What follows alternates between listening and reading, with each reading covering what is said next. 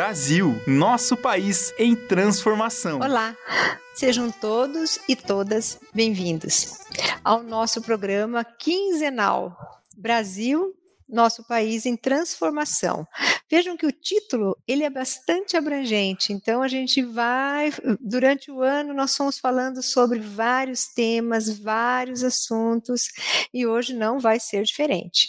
Eu sou a professora Sandra Lopes, sou coordenadora dos cursos de pós-graduação na área de meio ambiente e temos esse encontro quinzenal. Hoje nós vamos falar juntos com a professora Márcia Cravetes. Vamos falar o que hoje, gente, de tão legal e tão interessante? Como é final do ano, findando 2021, com muita gente com saúde, muita gente passou bastante é, pedaços, vamos dizer assim, etapas, né, não muito agradáveis esse ano, mas a gente tem muito a agradecer e muito a lembrar. Hoje nós vamos fazer, inclusive, uma retrospectiva ambiental no ano de 2021. Para isso, a professora Márcia Kravetz vai nos ajudar a lembrar o que aconteceu durante esse ano todo, que não foi tão fácil para ser ultrapassado. Primeiramente, em 2021, o Brasil registrou recordes do que? De desmatamento. Vamos começar logo falando sobre desmatamento, que é o que mais chega na mídia, o que mais aparece e o que mais impacta também o meio ambiente. No mês de abril deste ano, obteve o maior índice da história na parte de desmatamento. Os dados são do monitoramento feito pela plataforma Terra Brasilis do Instituto Nacional de Pesquisas Espaciais, que é o INPE, um órgão extremamente idôneo e que a gente pode confiar nos seus índices, nos seus, no seu monitoramento, e que reúne informações das regiões e das, dos principais biomas. Desde quando? Vejam desde quando, não é muito antigo, é bem recente, de 2015 que é feito esse monitoramento. Então, nós temos de 2015 para cá dados bastante relevantes sobre os impactos ou, ou algo que aconteça, sinistros ambientais que aconteçam dentro da área ambiental. Nos primeiros oito meses deste ano de 2021, o Brasil teve, então, o maior número de queimadas em áreas da Mata Atlântica nos últimos 15 anos. Vejam quão isso é significante, não somente para a floresta, mas também para a mudança climática, para os efeitos, o efeito que pode surgir nos corpos hídricos, né? na parte do solo, e foram registrados 11.200 focos de incêndios em locais ocupados pela vegetação nativa, num bioma que está presente em 17 estados. Vejam só, o estado de São Paulo registrou uma média de 249 queimadas. Não é por ano, gente, é por dia. Neste mês de agosto que nós passamos agora recente. Vejam que 249 queimadas. É significativo esse índice, esse nesse número. E segundo também o Luiz Fernando Guedes Pinto, que é diretor dos de conhecimentos do SOS Mata Atlântica, a relação entre fogo que tem consumido e o que resta do bioma dentro do país, no Brasil, em torno de 12,4% de sua formação original somente. E isso é graças às ações antrópicas, que quer dizer o quê? As ações que nós, homens, fazemos sobre o nosso meio ambiente, cada vez mais se tornando evidente. A gente tem que ir direto, segundo o Luiz Fernando, nós temos que ir direto à raiz do problema. Parar de desmatar, tentar restaurar as florestas, para a gente poder amenizar esses momentos, essas questões intensas. E isso, gente, é uma ação diária, é um compromisso que cada um tem que assumir. E para dar continuidade, né, as, não só o desmatamento, mas falar em bioma, a professora Márcia tem alguma coisa, alguns dados bem interessantes que pode contribuir. Fala, prof. Então, boa tarde. Hoje estamos aqui com a professora Sandra para rever o que aconteceu tanto de bom quanto de ruim no meio ambiente durante 2021. E dentro desse contexto, nós temos os biomas ameaçados. É, um, teve, professora, um incêndio de grande proporção que atingiu a Serra do Japi, em São Paulo. É, representou 7% do remanescente da Mata Atlântica no país. Né? O foco inicial ele foi constatado na cidade de Cabreúva, que é um dos quatro municípios onde a serra fica localizada. Né? Mas as chamas elas se estenderam por mais outras regiões, por Cajamar, por Pirapora, né? O pessoal dessa região sabe o que nós estamos falando. É, destruindo, olha, um terreno de aproximadamente 7 milhões de metros quadrados de floresta nativa do bioma em uma semana. Então nós tivemos eh, foi um incêndio, né, justamente de grande proporção que atingiu a Mata Atlântica, né? O Parque Nacional da Serra da Bodoquena, que é em Mato Grosso do Sul, ele fica na divisa dessas quatro cidades, né, sendo que uma delas, né, é a, a Bodoquena, que é um dos dez municípios, professora, que com mais áreas remanescentes da Mata Atlântica no Brasil, né? Então veja qual a importância da Mata Atlântica, né? É, temos que cuidar mais, porque olha o tanto de né, de, de focos e incêndio dentro de, dessa região da Mata Atlântica. Para ter uma ideia, no Parque Nacional de, da Ilha Grande, localizado daí agora, pega na divisa de Paraná com Mato Grosso do Sul, foram registrados dois incêndios no mês de agosto. O último foi responsável pela destruição de 20 milhões de metros quadrados de floresta de Mata Atlântica. Detalhe, esses dados são só até agosto, porque ainda não foi atualizado de agosto até hoje, por exemplo. Então, quem sabe, né? Nessas atualizações ainda não aumentou mais esse metro quadrado. Então tivemos esse, todos esses casos aí. Mas em outra fonte é, que já conseguiu, né, professora, dar uma atualizada, em novembro deste ano foram registrados 11.596 focos de queimada. O número é menor para o período desde 2018 é menor, mas ainda é alto. Né? Muito alto. Quando o sistema referente, quem que fez isso foi o INPE, né? Que é o sistema que tem o monitoramento e Além disso, detectaram, fora esses 11 focos, eles detectaram 13.014 pontos de calor né? Então, vamos ficar atentos e preocupados pra, quanto a 2022.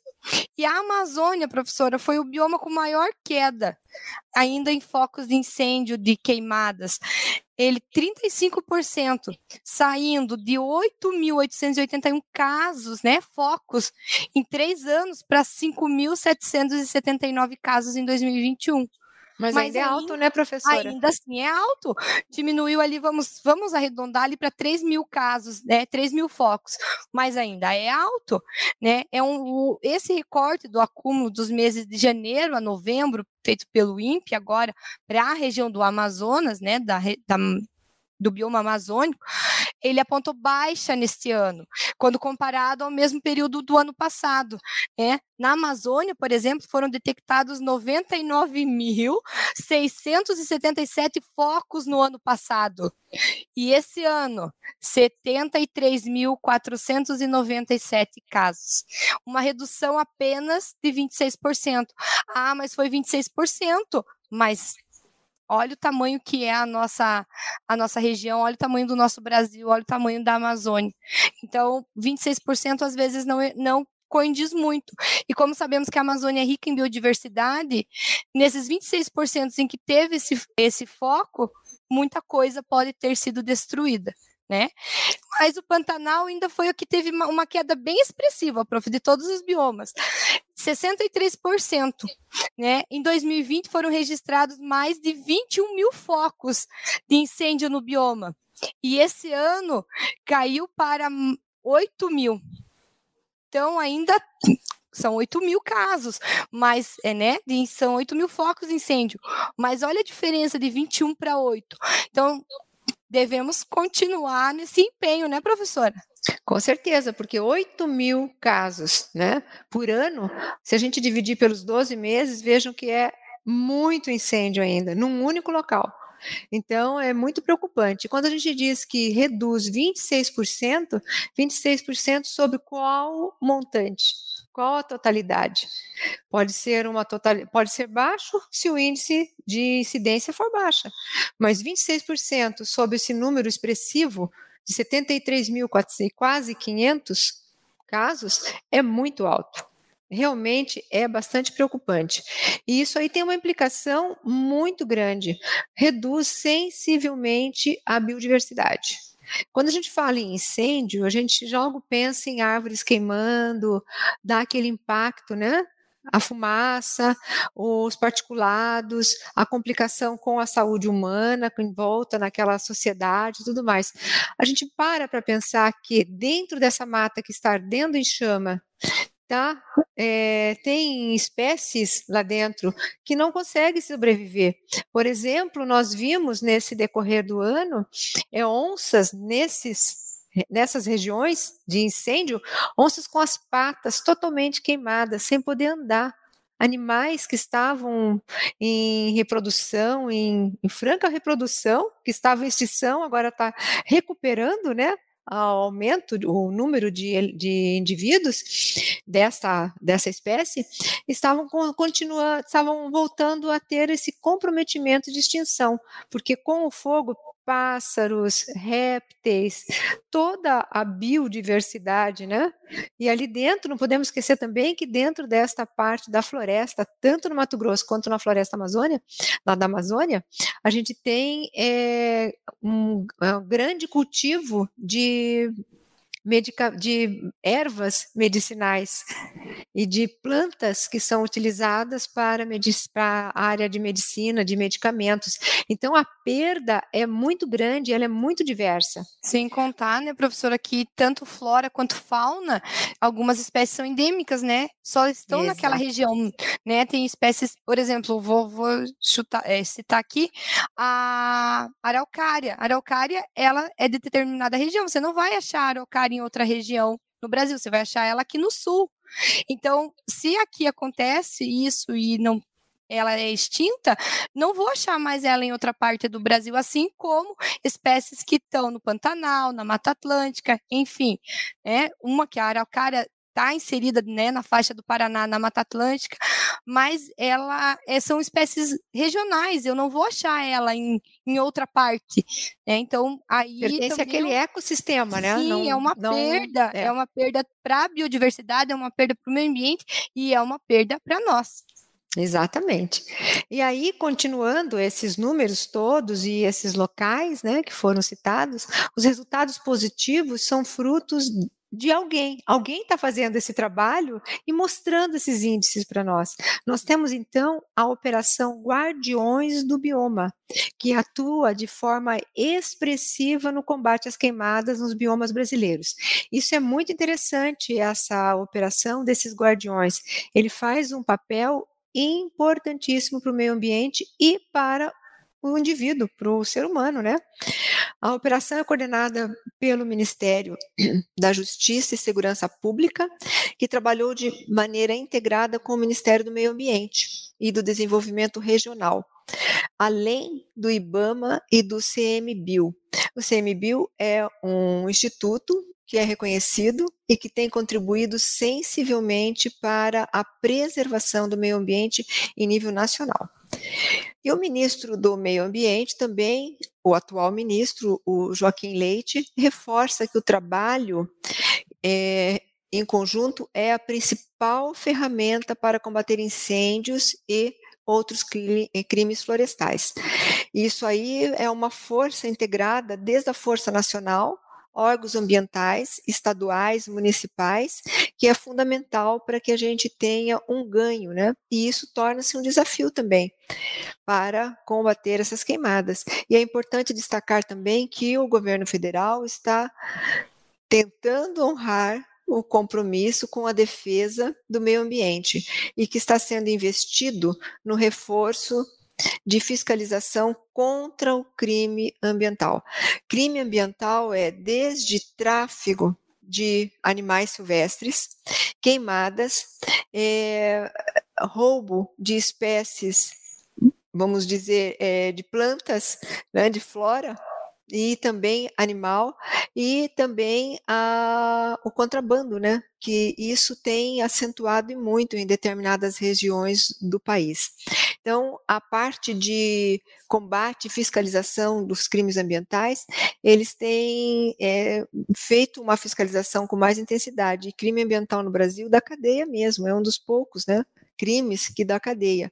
Mas a gente acha que ainda é pouco quanto ao desmatamento, aos danos que têm acontecido na área ambiental, mas ele está sendo bastante efetivado, sim. É que o país é um país continental, tem uma área geográfica enorme e uma biodiversidade imensa. Quantos países dentro de um só, não é mesmo, professora? Sim, é, é uma, é, como gente falou, né, uma extensão muito grande. Então, e às vezes nem é, às vezes falta também pessoas que desejam estar é, à frente dessas ações, né, professora? Exatamente. Então, também tem que ter pessoas capacitadas para estarem à frente dessas ações.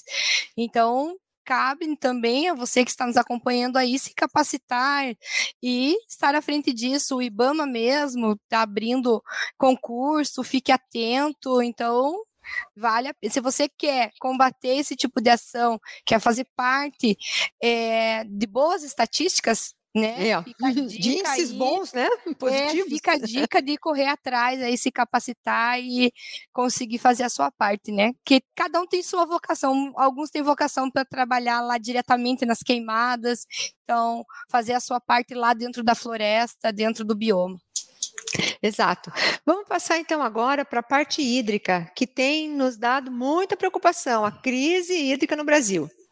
O que causou a crise hídrica no Brasil em 2021? O que a gente acha que é? Na verdade, a gente não acha, a gente vai buscar índices estatísticos em locais idôneos. Em setembro de 2021, o Brasil viveu a pior crise hídrica registrada nos últimos 91 anos quase um século, gente, não é brincadeira, são no, nove décadas, com escassez de chuvas, reservatórios em níveis baixos e maior demanda por energia em razão do que? Da reativação da economia para patamares pré-pandemia em vários setores. Quando a gente passou pela pandemia, logo de início nós tivemos uma baixa no consumo de energia, principalmente, né, e dos recursos naturais. Assim que a a pandemia foi sendo é, controlada, é claro que precisa rodar, o mundo precisa voltar, né? A produção e tudo mais. Aí começou a acentuar novamente a falta de água. E o Brasil perdeu, então, nesses últimos 30 anos, 15,7% da sua superfície de água. Gente, é muito significativo. 15, quase 16% da superfície de água foi extinguido. O que corresponde a 3 milhões,100 hectares. Imagine só. Em 91, a crise hídrica ambiental era quase 200 milhões de, de hectares. Hoje são 3 milhões. Antes era 20. Em 2020, essa área caiu para 16,6 milhões. Então, é uma crise preocupante. Locais, por exemplo, como no sul do Brasil, antes nunca vivido crise hídrica, hoje nós estamos vivenciando, hoje que eu digo, no último ano, vivendo uma crise severa. Mesmo que chova pontual em determinados locais, que dá até um dilúvio em cada cidade, como a gente tem visto, é, mesmo assim não é o suficiente, porque não está chovendo na medida certa nos locais necessários, né? E o que pode ser feito, então, para resolver essa crise hídrica no Brasil? Fica essa pergunta, né? Diversos especialistas defendem o investimento em novas fontes de energia como uma maneira eficaz de passar pela crise hídrica. Atuar e evitar outras situações como essa né, no futuro. A energia solar é uma delas né? E é a mais barata forma e mais limpa na geração de energia elétrica. E vem crescendo de forma promissora nos últimos anos. Há entraves? Há. Há entraves legais, entraves de investimento, de custo, de importação, de barreiras internacionais que a gente tem que enfrentar. Mas é uma solução que está vindo com muita força no Brasil. Então, como reduzir essa crise hídrica? Né? podemos conseguir, é, conseguir até mais, eliminando todo o desperdício do consumo da energia. Por exemplo, uma coisa básica: desligar as luzes de onde você não está utilizando. Por exemplo, você está na sala, sai, vai para o escritório, vai para o quarto, vai para a cozinha, desligue. O tempo que você ficar ali desligado, você não está gastando. Equipamentos que não, sendo, não estão sendo utilizados, tire da tomada, porque aquele uso parece dormente que a gente tem por exemplo, está tá carregando o celular, fica aquele carregador 24 horas a semana toda na tomada. Retira, parou de carregar, não parece, são ações pequenas, mas que têm um efeito muito grande. E também, claro, né? Chuveiros elétricos, condicionadores de ar, ferro de passar roupa. A gente podia ficar aqui falando, né, professora? Sim. mais ou menos o dia inteiro sobre essas ações, microações, mas que têm um reflexo macro diante disso tudo. Agora eu vou deixar para a professora falar sobre os desastres ambientais. Não que ela vai falar coisas só ruins, ela vai falar coisas boas também. Mas nós vamos começar com os desastres ambientais que mais aconteceram, né? Mais pertinentes no, no ano de 2021. Fala então, lá, prof. Começar, começar então pelos desastres ambientais é, pelo mundo, né? Então aqui nós vamos só contar alguns casos e vamos dar uma pincelada aqui, porque senão daria mais é, três, quatro é, rádio dessa, né, prof? Então Exato. o que, que aconteceu no mundo esse ano? Então tivemos na Alemanha e na Bélgica e Holanda, o que, que aconteceu? Ficaram debaixo d'água, né? Tsunami de lama no centro do Japão.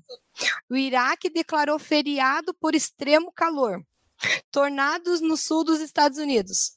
Onda de, ca de calor varre a Colômbia Britânica. Aí fica um pontinho de interrogação. Vocês estão vendo que não é somente é os dois lados, é os dois extremos, né? Chuva e calor.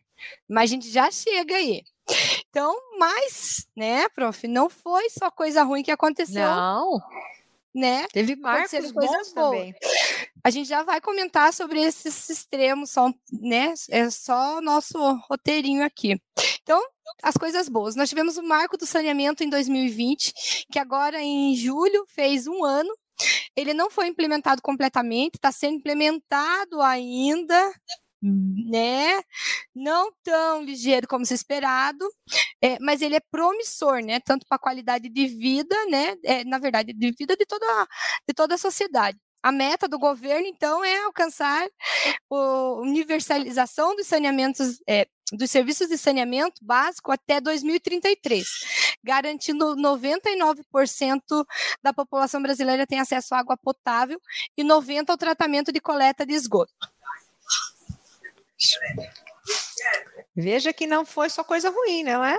Também teve coisas boas. Por exemplo, esse marco que a professora acabou de falar, que não é somente o esgoto sanitário, é o tratamento da água, a disponibilização de água é, que seja saudável para toda a população e também a coleta, o tratamento e a destinação desse esgoto gerado em cada casa, em cada estabelecimento comercial, em cada estabelecimento industrial. Isso entra entra dentro do saneamento, desse marco do saneamento, né? Então vamos lá, prof. O que mais que aconteceu? Bom, então vamos lá. Também tivemos o quê? É, aqui nós vamos também falar, porque é um assunto que vai começar começou, mas vai começar a, eu acredito que a bombar um pouquinho mais. Então vai é fortalecer. Vai, para quem gosta disso, é, vai, vai é um, uma ótima linha de pesquisa a contaminação ambiental por necrochorume e a Covid. Então, assim. O, o que é, é esse o, necrochorume? Então, o necrochorume é nada mais é do que o li, quando a pessoa é, né, vem a falecer, ela é enterrada e no decorrer da, do, da decomposição do corpo, o corpo vai liberar o necrochorume, que é um Os líquido. Fluidos.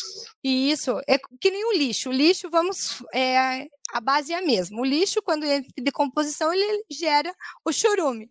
O ser humano gera o necrochorume, que é uma solução aquosa, é fédida, é, tem, possui duas diaminas na sua composição, a putrescina e a cadaverina, que podem ou não ser contaminantes, né? Aí, ó, podem ou não, vai depender de sua quantidade e qualidade, né? Então, é, isso vai interferir muito.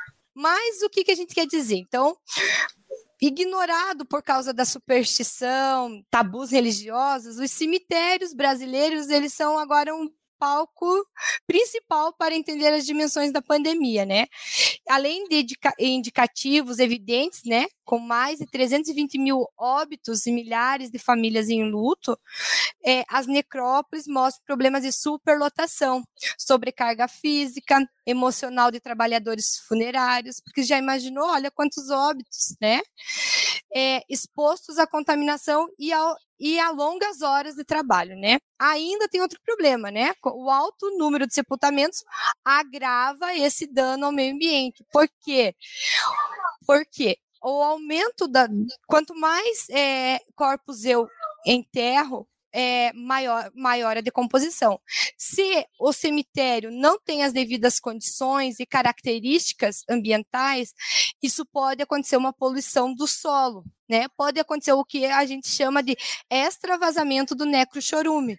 Eu vou, vou reduzir, gente, porque eu me empolgo nesse assunto, então vou reduzir um pouquinho. Mas o que, que acontece? Eles são os, é, se você, a maioria dos cemitérios hoje não tem estudo de impacto ambiental. Com isso, com todo esse problema da pandemia, com tudo isso que a gente já falou sobre os óbitos, pode acelerar o processo de contaminação.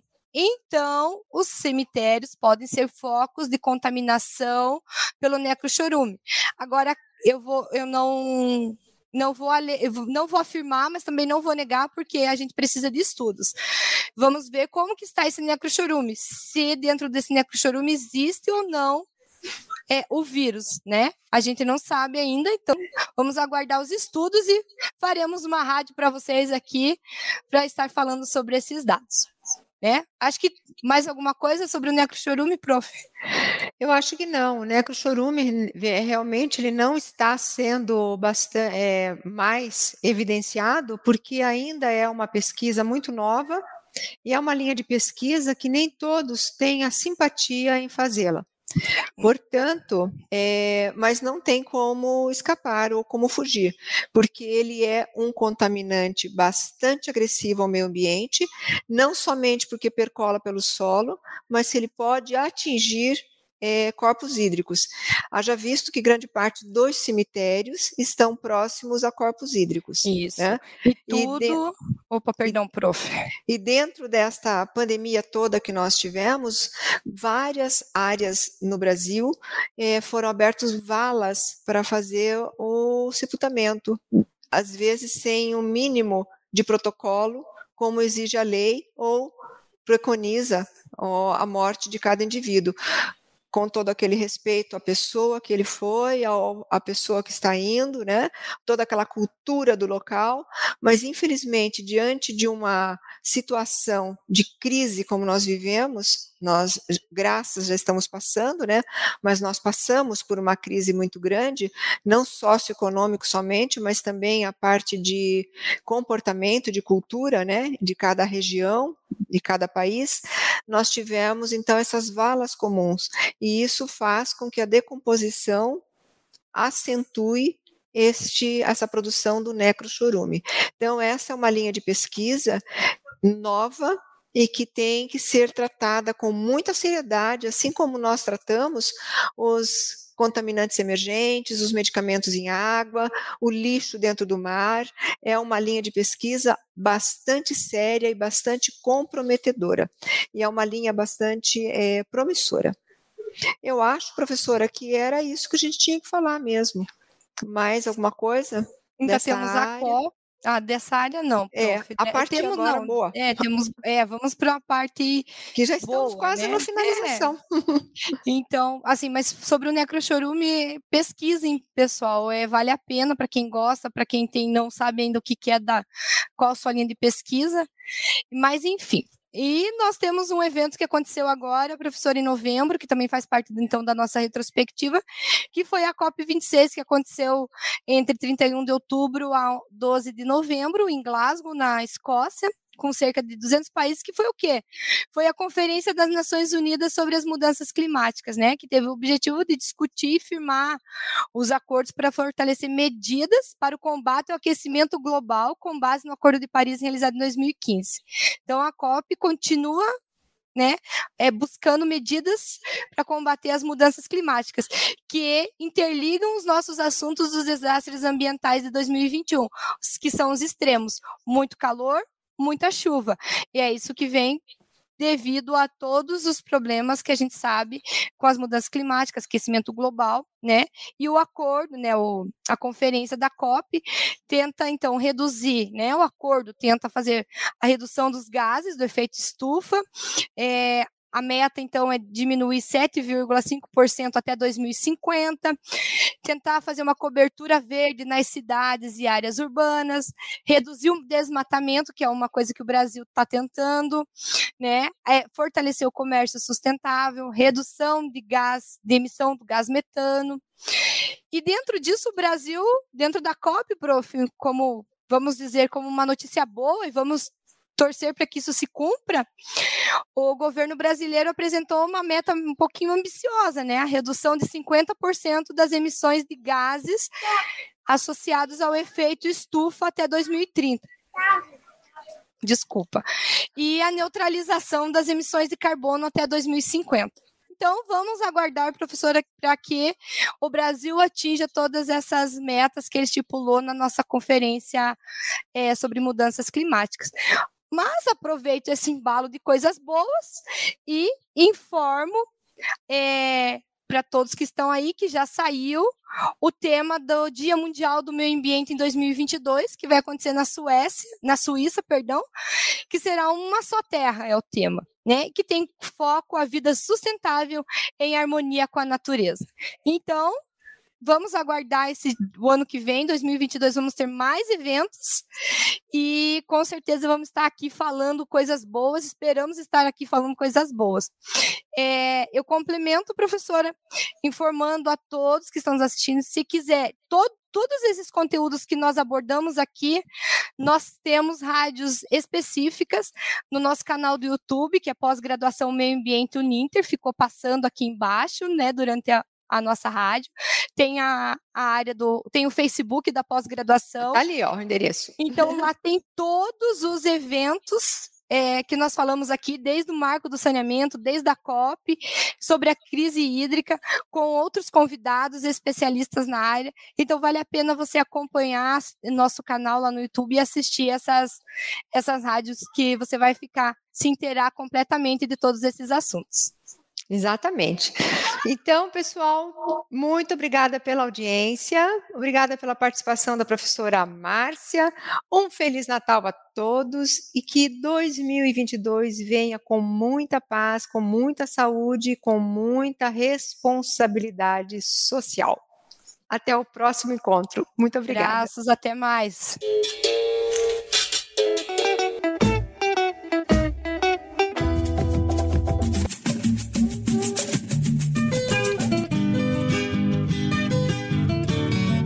Brasil, nosso país em transformação.